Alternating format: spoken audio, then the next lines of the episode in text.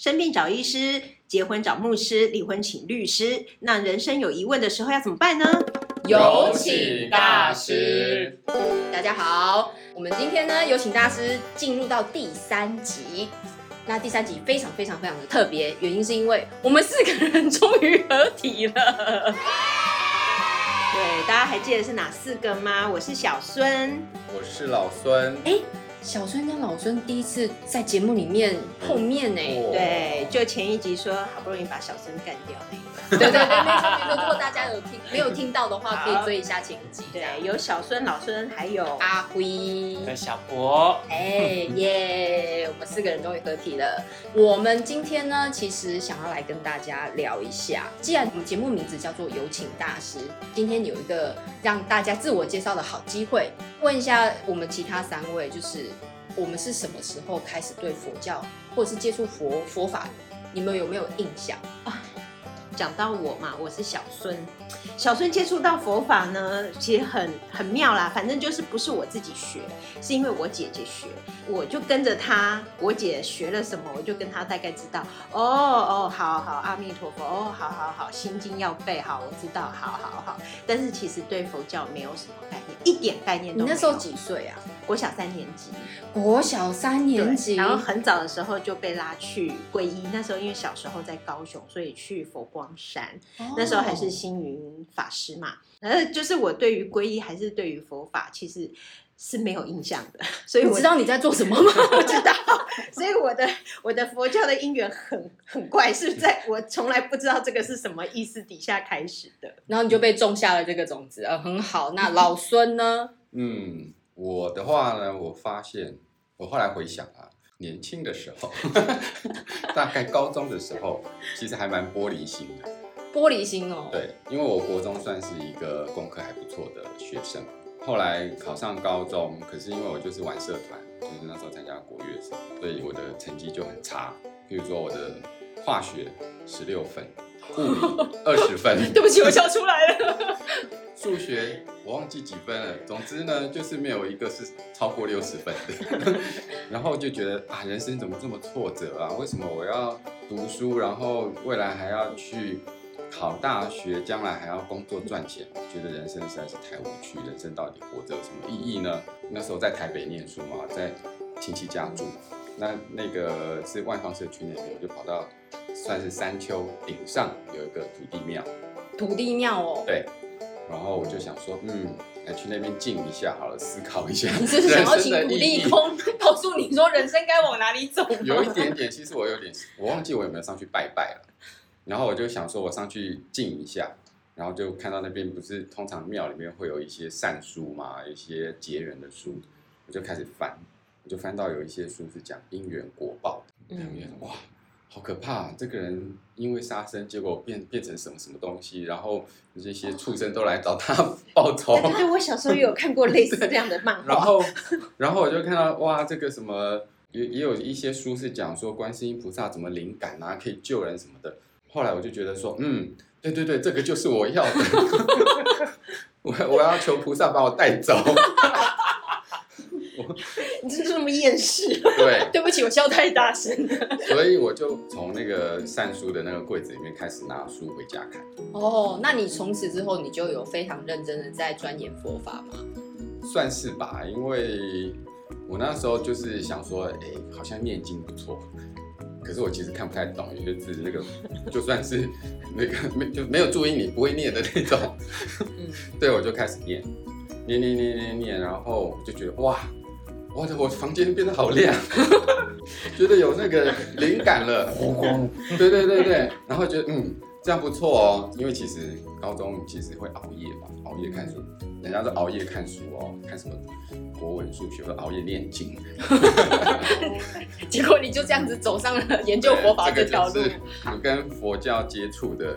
这个这个还蛮特别。后来今天熬夜在念佛经。好，那我们现在来请知识量最高的小博来跟我们分享一下，你当初是怎么走上这条这条 路？怎么开始的啦？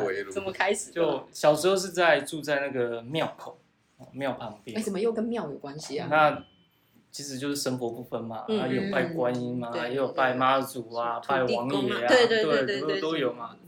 所以对神佛这些故事就很好奇啊，嗯有时候在庙口听那些长辈讲，那一样嘛，就是庙里面都会有那种刚刚嗯那种善善书有没有？对，那时候我们就有那看到那个《天堂游记》《地狱游记》啊，那个是漫画版。嗯，哦我们就找回来看，就哇好玩，那一样看哦，很恐怖。可是天堂这边哇一片光明，然后就哦原来要行善啊，做下地狱。可是后来就就是再去看到一些什么，那时候最普遍就观世音菩萨的故事嘛，嗯曾经什么公主啊什么什么的，我觉得哇好好玩哦。到后面是开始那时候听人家说什么心经，好像心经很短嘛，嗯对啊，对，很短，而且随手可得。嘛。哦，那那时候也莫名其妙，没有人教，没有人讲，然后后来就自己在那边抄抄心经，不知道抄了几遍会忘记了，但后来就把心经背起来。国小吗对，？那时候啊，因为它很短啊，国小吗？对，那时候好像是也是国小背的啊，对啊，哇那塞！因为你一边写很容易就背起来了。哦啊，小时候记忆力比比比较好一点。对啦，小时候记忆力都所以比较好很，容易背起来。现在都忘记比较快。那 后来就呃接触到禅宗一些故事，因为禅宗很多公案故事，我觉得太有趣了。徒弟当老师，然后老师踹学生，啊那时候大概是国中。也是很年轻国中就欸看公案了，啊，那那时候当时看不懂，只是觉得很有趣，怎么踹来踹去，打来打去，然后就说他开悟，什么东西啊？你来让我扒一下你的头，你开悟了吗？没有继续，我只知道我好痛。我那时候常常数学考不及格，常常被老师打，我也没有开悟。说的也是啊，对啊，惨所以我就觉得哦，我没有慧根，但那时候觉得哎、好蛮好玩的，啊，就想到后来就走上研究佛佛学佛教这条路，所以可能是那时候的因缘种子吧，对。那我的部分呢？其实我发现我我们四个人聚在这边啊，你们三位真的是比我有福报多了，因为你们都在年纪比较小的时候就可以理解，然后甚至有人可以熬夜看佛经。我呢，其实我我大概国中的时候啦，以前一样就是到庙里面去拜拜，其实什么是什么道教什么佛教不会分，然后到国中之后就被妈妈带去参加法会，那时候还一直以为是道教的法会。其实不是，那时候是灵鹫山办的法会，然后我只知道妈妈带我去开智慧，只有一个原因，希望我可以考上好的高中，没有没有其他的原因。然后后来又被带去，也是一样是佛光山的道场，在松山那个道场，嗯我们就去那边参加法会，去诵经。就没有想到我我很特别的一件事情是，我在诵经的过程中不会觉得想睡觉，而且不会觉得累。然后诵经的过程里面，我只有字跟不上而已，但是我非常喜欢就是引领的唱的那个范拜，反正会让我觉得很快乐，很特别。但之后就断了那个姻缘，然后过了很久，你知道人生有很多起伏之后，又慢慢的开始跟佛教又接上了姻缘。所以我在想说，小博像我们这种情况啊，是我们很早以前接触，但中间就断了。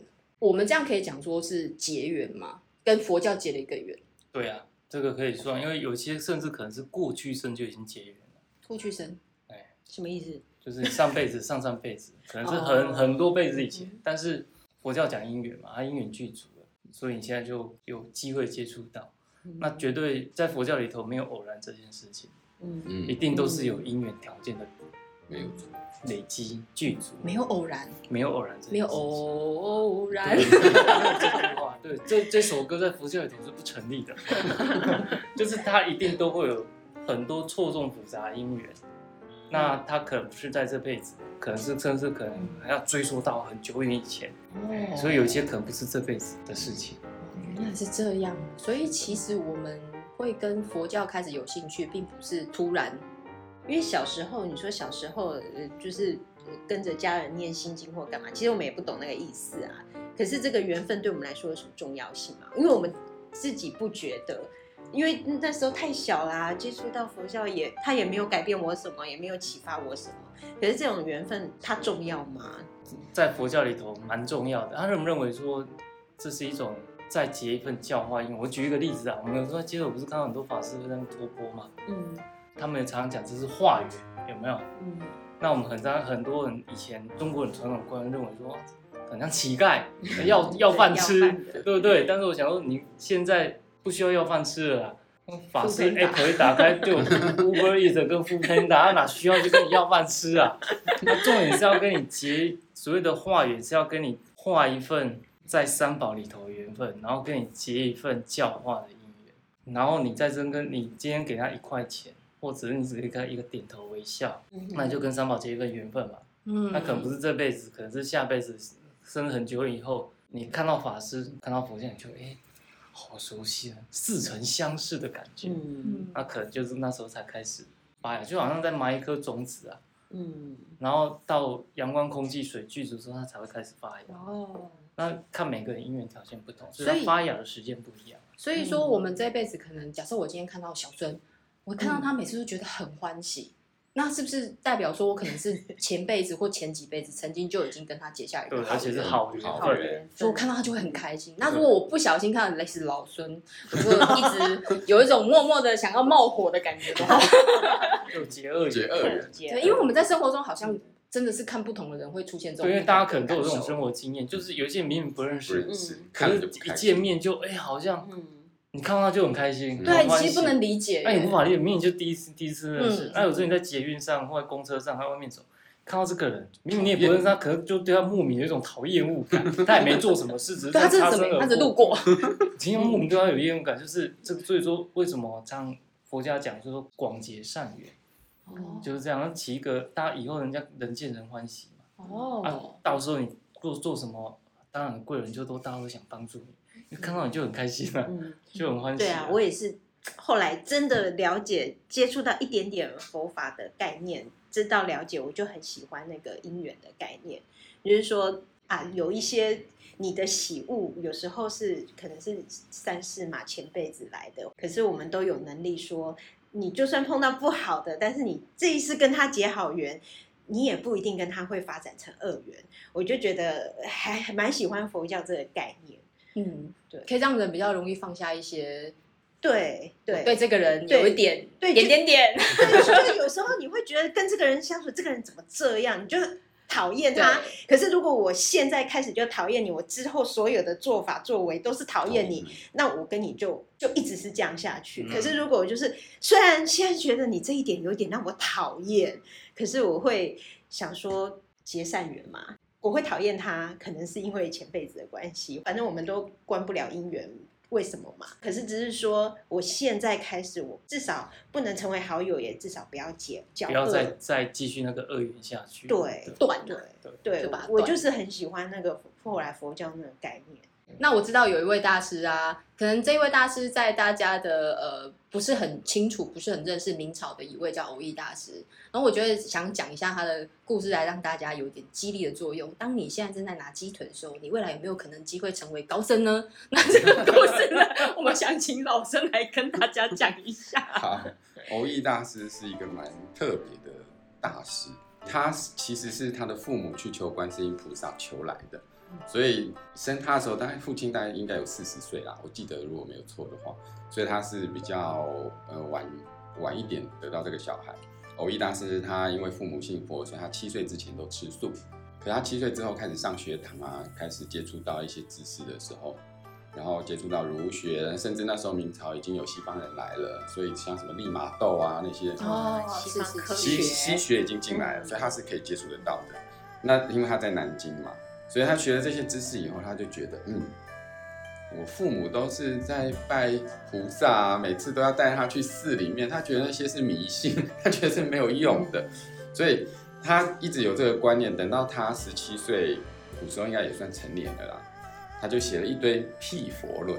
什么叫辟佛论？辟佛论就是，诶、诽谤佛教的哦，文章批评的文哦对他写很多，他不止写，他还发发给同学看，他还传播就对对。，到处跟同学说 啊，你对看这个佛教啊怎样怎样这样一直批评啊，然后就叫他同学不要信啊这些东西。可是他的爸妈其实就是很很传统的老人家嘛，当然爸爸会很生气啊，因为明明他是求观世音菩萨得来的这个小孩，怎么会写文章诽谤佛教，而且还吃肉？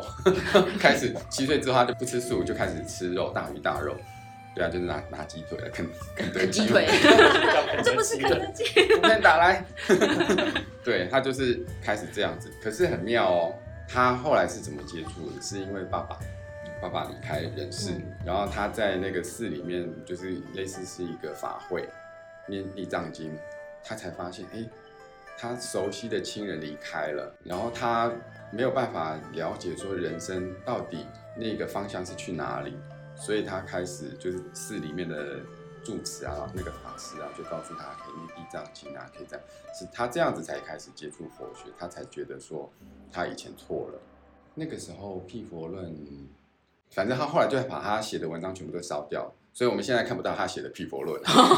我一直查资料，哎，《辟佛论》到底写什么？很想知道他到底怎么骂销毁。了真彻底。对对对对，销毁了，没有留下证据，这样。我记得他后来为了这件他年轻辟佛这件事很忏悔，就是是觉得他自己做错事，然后他就一直不停的忏悔这件事情，辈子，对他是一辈子，一辈子用一辈子去才忏悔。那说到这个，我就想请问小波，那我们人可能没有接触佛教的观念的时候，我们都一直做错事也不知道啊，就是可能造了很多业啊可，能不爱吃肉啊，爱杀生啊，啊或者是说讨厌这个人就对他恶言相向啊，就是造了一些业，我们是不知道的。那我已经造了，那怎么办？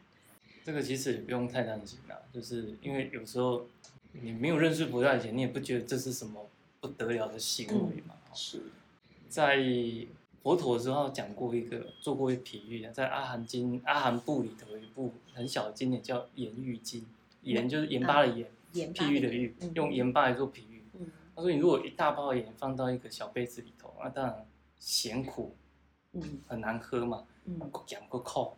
嗯。但你如果把它放到比较大的容器里头，盐度就咸度就比较淡嘛。嗯，那你今天如果因为认识佛教之后，懂得去忏悔，然后懂得去改过迁善，这就好好比这一包盐从大容器再换到一个湖泊，甚至是河流，甚至丢到大海里头去，那根本就没感觉了，嗯，你不会觉得它咸，你就不觉得它咸了，就所以才说善恶不能相抵啊。但是就是说你懂得忏悔的话，人家想说比较减轻一点啊，而且那个嗯态度不一样嘛。我们或许有这样的经验，就是我们知道做错事了，我们去主动求忏悔，那对方就啊，你都知道错了，那就算了吧。然后真心诚恳的去，真心诚恳，人家或许那个就是所所谓的业报，对他就会减轻嘛，减因为你等于说我甘愿就是甘愿做欢喜受嘛。嗯那我今天主动很诚恳的请求你的原谅，那因为你的动机心态不同，就算真的要惩罚你也是心甘情愿。嗯那今天用盐来做比喻一样嘛，你懂得改过迁善，懂懂得去忏悔他，那这个咸度就降低了，真的感觉不到啦，哎不怕犯错啦，嗯怕不改过就是说犯错你是没有办法把你的错消除不收报，不可能。对，但是你现在做的好事，会让你觉得你之后就算受报，你也不会觉得那那个有多难受。对，而且有时候往往就是你，我们讲常常讲忏悔，有一个叫回向嘛，有没有？嗯嗯，就是我希望说去回向啊，同样那个意思就是一种祝福的意思，跟嗯。那有时候对方感受到的话，感受到你的诚意，然后他反而有时候会一样嘛，他也会想说，那我们不要再结恶缘，就嗯。我们结个善缘吧，就这件事我们就到此为止，嗯。就到时候变一种互相祝福跟互相成就的关系。哦，原来是这样，所以我有听说啊，真正的忏悔其实是要行动，有有去真的去做，那才叫忏悔。如果说只是我自己心里想着对不起而已，好像还是不够，就只有一半而已。真正的是要去行动去改变。所以呢，在今天我们的节目内容好不容易四个人相聚的时候，我们其实四个人也是在结好缘。所以呢，我们定哦，对，确定确定，我们我们我们在结下一集的好缘。所以听众朋友，希望说大家听到今天这一集之后，对，看一下你旁边的人，或者是你想一下你身旁的人，如果有人真的让你很欢喜，好好珍惜这个缘分。，对，那如果有看到那种让你不对盘的，对，我们可以放下。先放下执着，先不要觉得他有那么讨厌，因为那个讨厌是过去。对先先也许是过去式。对，就先到此为止，对然后对渐渐让自己说，看能不能用换一个微笑以对，嗯对嗯这样就好了。是没错，微笑以对，嗯真正的最重要一件事就是当下。我们所有的事情都可以在当下做一个心念的转变，我们就有可能去改变我们未来的人生。没错然后这就是我们这一集我们很想要让大家知道的。那很期待下一集再跟大家相见。那如果有很想知道的，或是觉得不错的话，可以在我们底下留言哦。大家下一次见喽，拜拜拜拜